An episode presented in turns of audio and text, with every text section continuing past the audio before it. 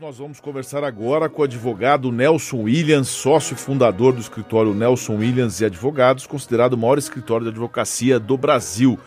Bom dia, doutor Nelson, tudo bem? Sergei, tudo bem?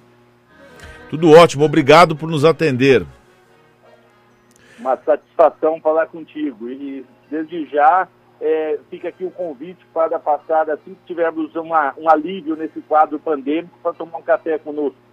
Ah, vou sim, vou sim, doutor Nelson, um maior prazer. Doutor Nelson, teu escritório, a sala do doutor Nelson, eh, Nelson Williams, é a sala mais bonita é, do Brasil também, além de ser o maior escritório. O doutor Nelson, uma pesquisa inédita feita pelo Datafolha revelou o perfil econômico e de atuação da advocacia no país.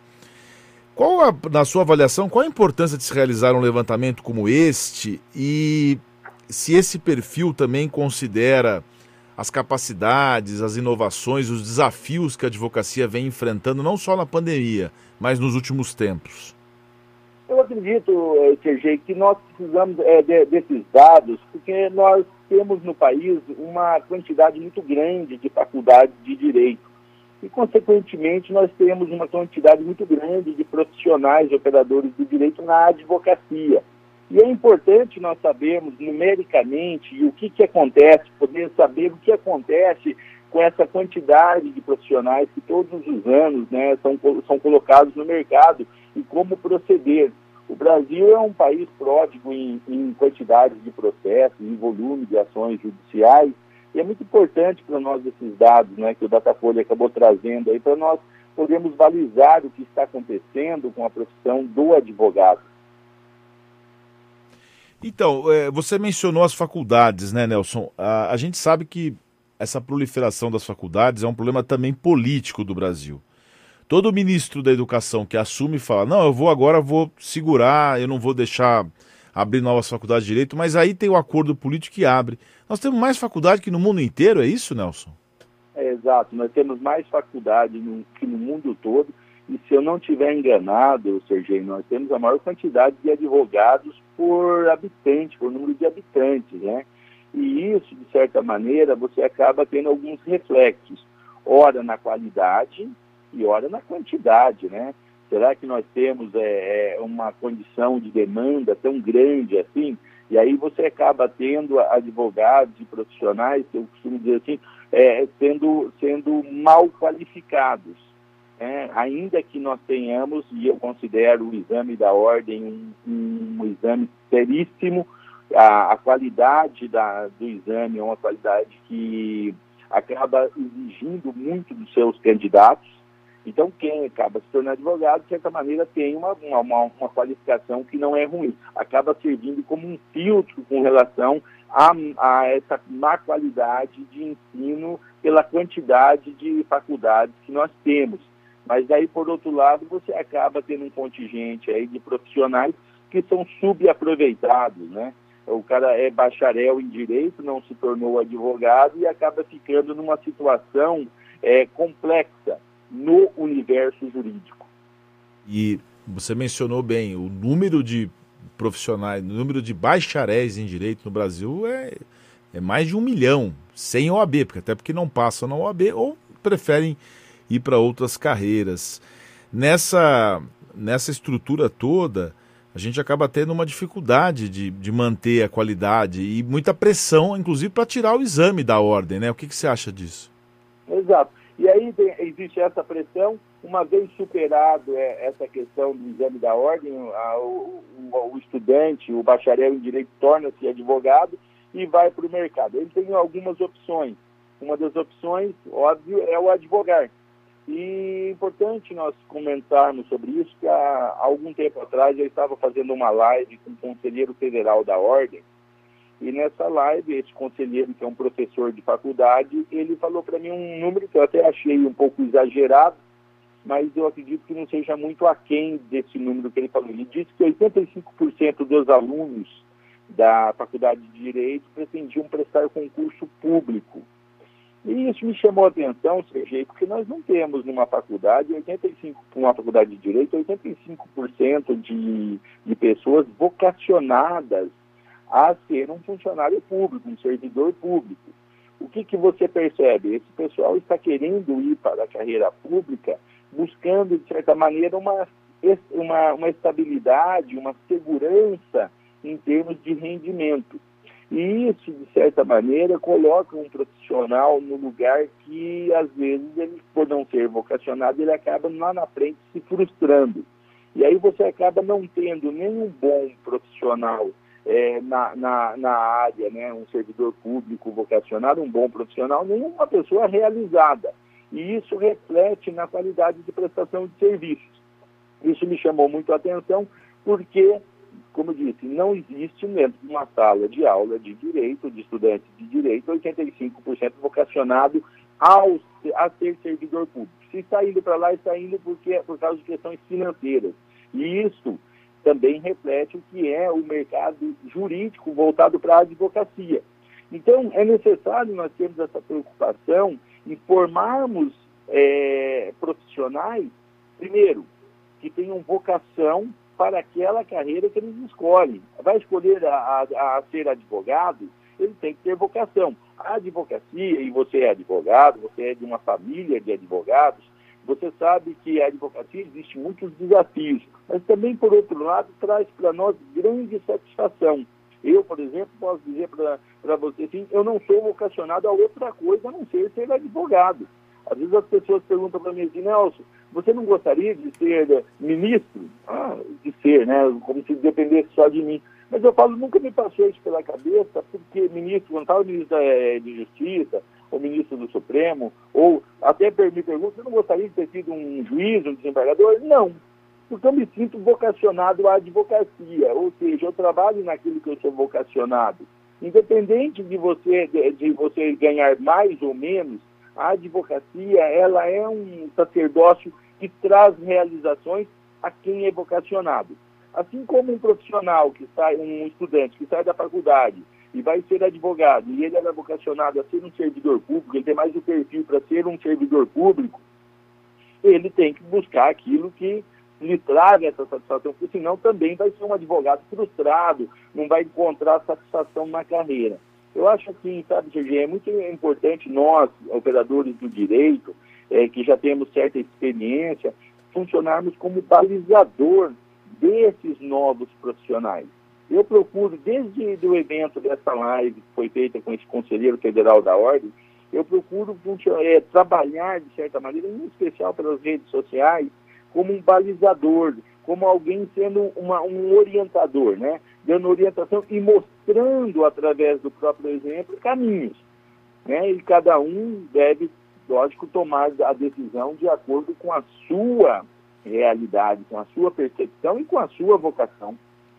É, a gente, você usou essa palavra vocação e o advogado ele tem naturalmente essa presença na sociedade civil, ele tem como influenciar as dinâmicas da sociedade civil. Agora, a primeira vocação que a gente precisa estruturar é a vocação das faculdades para poder ensinar, porque senão você também despeja no mercado profissionais sem, sem vocação. Então essa seria uma, uma reforma importante, algum tipo de controle algum poder de veto da OAB nas novas faculdades. A OAB sempre fala, grita, dá o parecer, mas o Ministério da Educação não, não vincula esse parecer. E outra vocação que eu acho muito importante para as carreiras, Nelson, é o para juiz e promotor também. A gente precisa ter um concurso público um pouco mais voltado para a vocação. Não adianta o, o, cidadão tirar 9, 10 e não saber lidar com gente, né? Ah, é, é, essa questão que você coloca é muito importante. Porque um, um juiz, um promotor, um procurador, é, um operador da justiça do, num cargo público é um cargo de muita responsabilidade, né, você lida com vidas. O poder da caneta de um juiz, de um embargador, de um promotor, é um poder é, balizador da sociedade. Ele tem poder de, é, de até de destruir uma vida, né? Então, tem que ter, sim, esse senso de realidade. É necessário uma preparação, é, é necessário uma, uma preparação não apenas técnica, mas uma preparação emocional, um, um, um, controle emocional e um senso de responsabilidade muito grande. Eu, por exemplo, há cerca de dois anos atrás, nós tínhamos aquela discussão a respeito da lei de responsabilidade, né, de, de a, abuso de autoridade e tudo mais. Eu fui um defensor da aprovação da lei No, por, em que sentido? Nós, da iniciativa privada, Sergei, se nós cometemos qualquer erro, nós respondemos à pessoa física. E um servidor público, se, se também cometer algum deslize no exercício de sua profissão, na minha percepção, deveria responder na pessoa física, porque isso é responsabilidade. O servidor público, ele pode muito, a depender do seu cargo, é um poder é, assim, extraordinário. E é necessário, logicamente, uma dose muito grande de responsabilidade. A gente que lida com a advocacia e atendemos clientes, atendemos de, é, de várias demandas, você percebe o poder que é de um juiz, de um promotor, de um delegado, né? Um servidor público em geral. Então, é muito importante essa preparação não apenas técnica, emocional e psicológica. É, pode muito, mas não pode tudo, né? Então, esses... É, pode muito, não pode tudo. Mas, numa canetada, muitas vezes causa um, um dano momentâneo muito grande que leva tempo para ser corrigido, né? Você tem, num Estado democrático de direito, pode muito, mas não pode tudo. Agora, para ser reformada uma decisão, é necessário um recurso, e muitas vezes esse recurso leva tempo. E nesse levar tempo aí, a, a pessoa que está sendo injustiçada ou indevidamente aplicado à justiça, ele sofre um calvário, né, Sergio? Verdade. É, em num artigo recente, você mencionou paradigmas na sociedade e na advocacia que refletem né, reflete uma série de comportamentos e tradições ultrapassadas. Na advocacia, quais são os paradigmas que ainda precisam ser rompidos para que o advogado tenha sucesso, Nelson? A, a minha percepção é, é, é, essa questão de, de marketing, é, de, do advogado poder buscar clientes, essa própria exposição do advogado. Nós temos hoje aí uma, a, eu costumo dizer que a advocacia ela ainda está no século passado nesse sentido.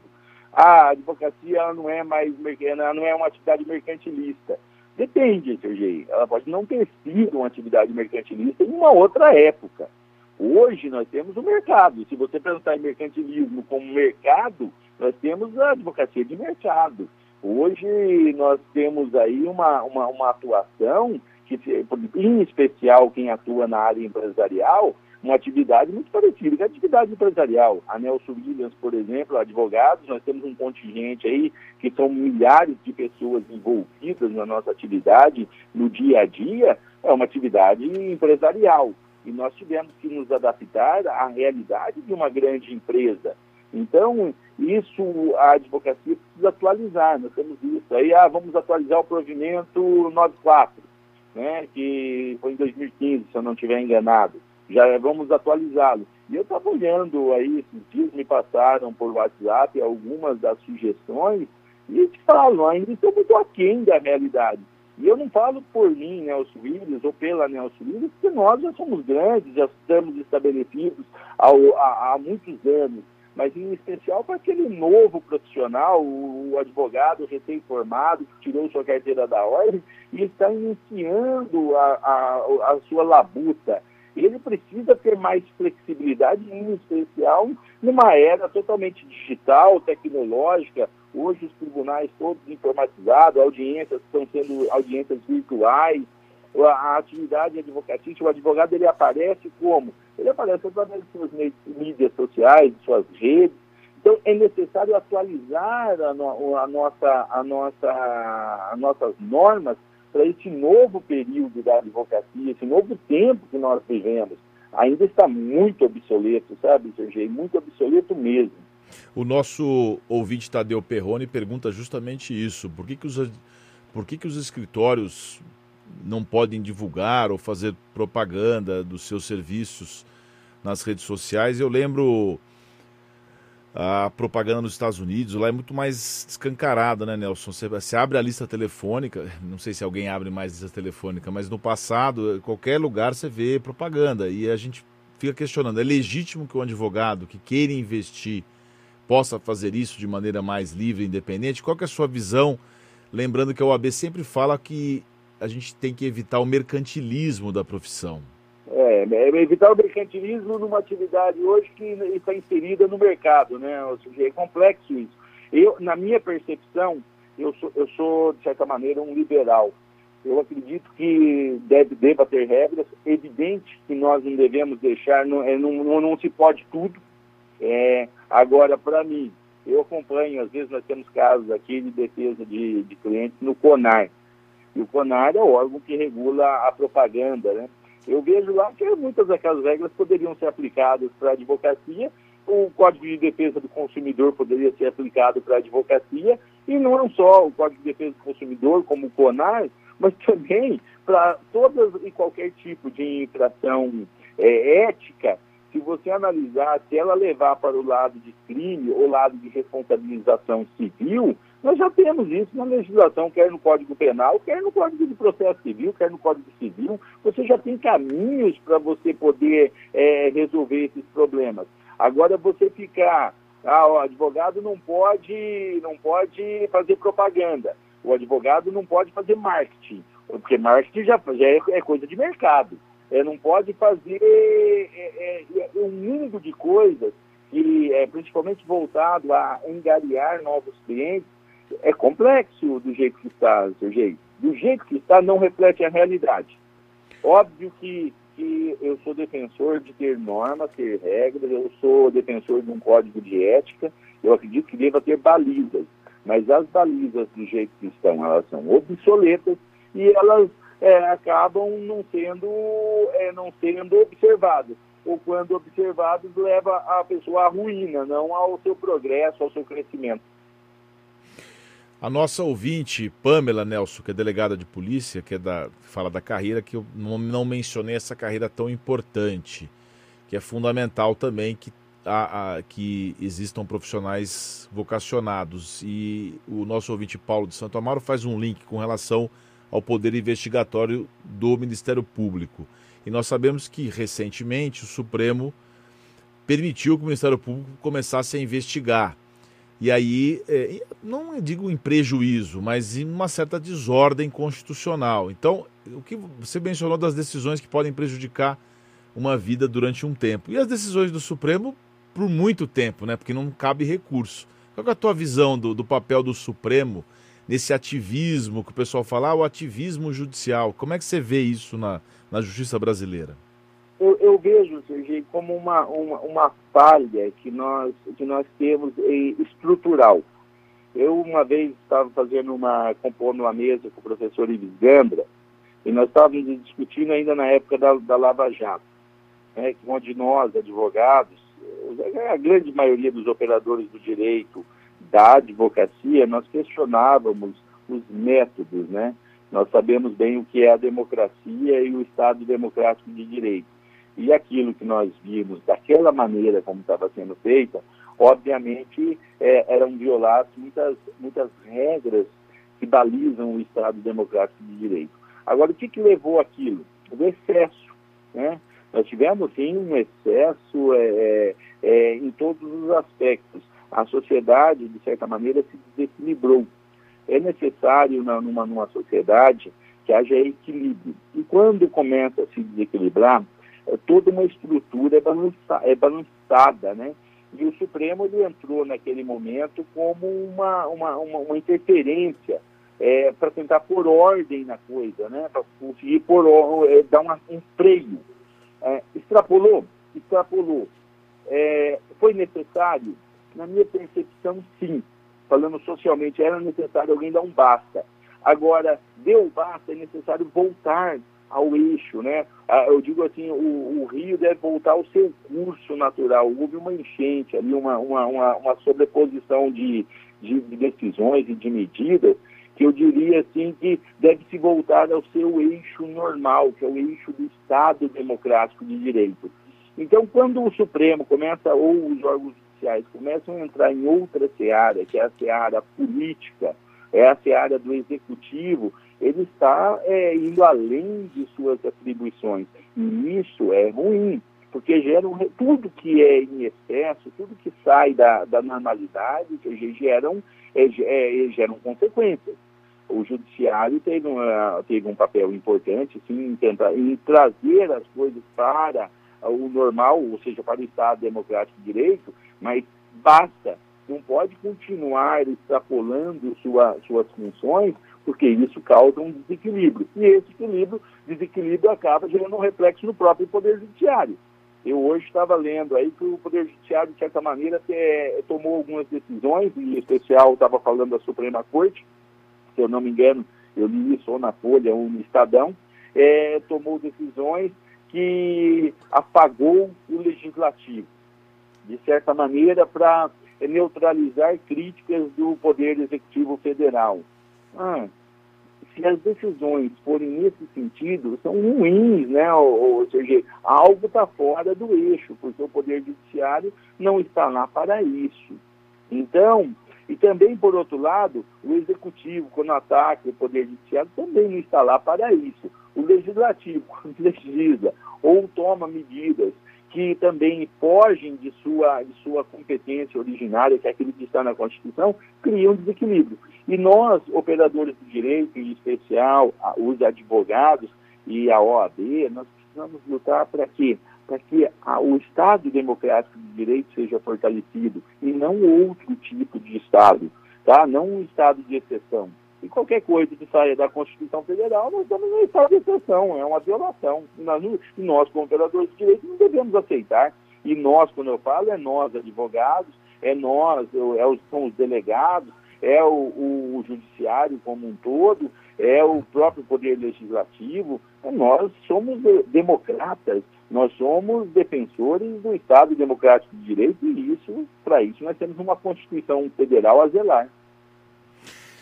Nelson Williams, você que também é colunista da revista Forbes, para a gente encerrar, Nelson, eu que sou seu seguidor no, nas redes sociais, eu sei que você também é ouvinte aqui do Oito em Ponto, para nossa honra.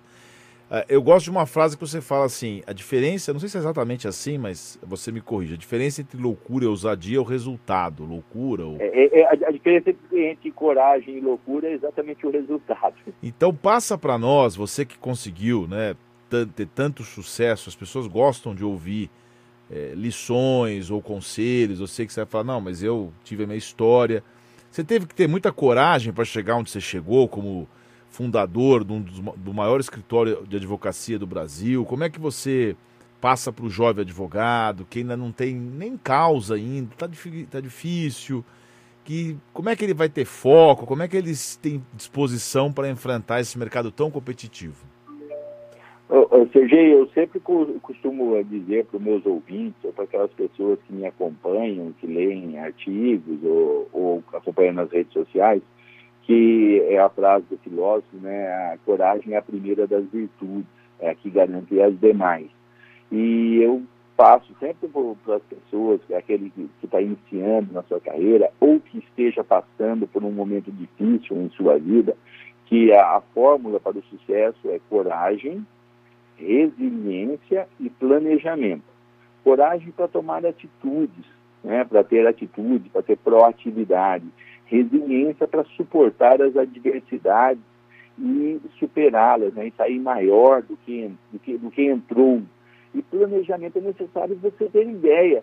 Eu, né, na questão do planejamento, é muito comum eu atender clientes, a gente atua muito na área empresarial, né, e tem clientes aqui com algum problema em sua empresa e tudo mais, e me pergunta, de repente, sai apenas da esfera jurídica e me pergunta algum conselho com relação a, ao seu negócio. E eu cito uma passagem do livro da Alice no País das Maravilhas, né? então a cena que a Alice vem correndo, esbaforida, fugindo da Rainha de Copas e encontra o gato numa bifurcação. E o gato ali pergunta, ela pergunta para o gato, né, qual o caminho? A bifurcação tem vários caminhos, ela pergunta qual caminho eu devo seguir. O gato lhe pergunta, aonde Alice quer chegar? Ela fala qualquer lugar, fala qualquer caminho. Então, é muito importante você saber o que você quer também, para você saber que caminho que você vai tomar. E isso faz parte da última etapa dessas três itens, coragem, resiliência e planejamento. Saber onde quer chegar faz parte do planejamento. Então, esse é o meu conselho que eu sempre dou para o, aquele que está iniciando sua carreira profissional ou para aquele que está passando alguma dificuldade e quer alguma, alguma receber alguma palavra. Muito bem, conversamos ao vivo aqui com o advogado Nelson Williams, sócio fundador do escritório Nelson Williams e Advogados, considerado o maior escritório de advocacia empresarial do Brasil. Nelson, muito obrigado por sua participação aqui no Oito em Ponto. Um grande abraço a você e sua linda família. Obrigado. eu agradeço a você, Sergei, a todos os nossos ouvintes e tenham um excelente dia e uma excelente semana.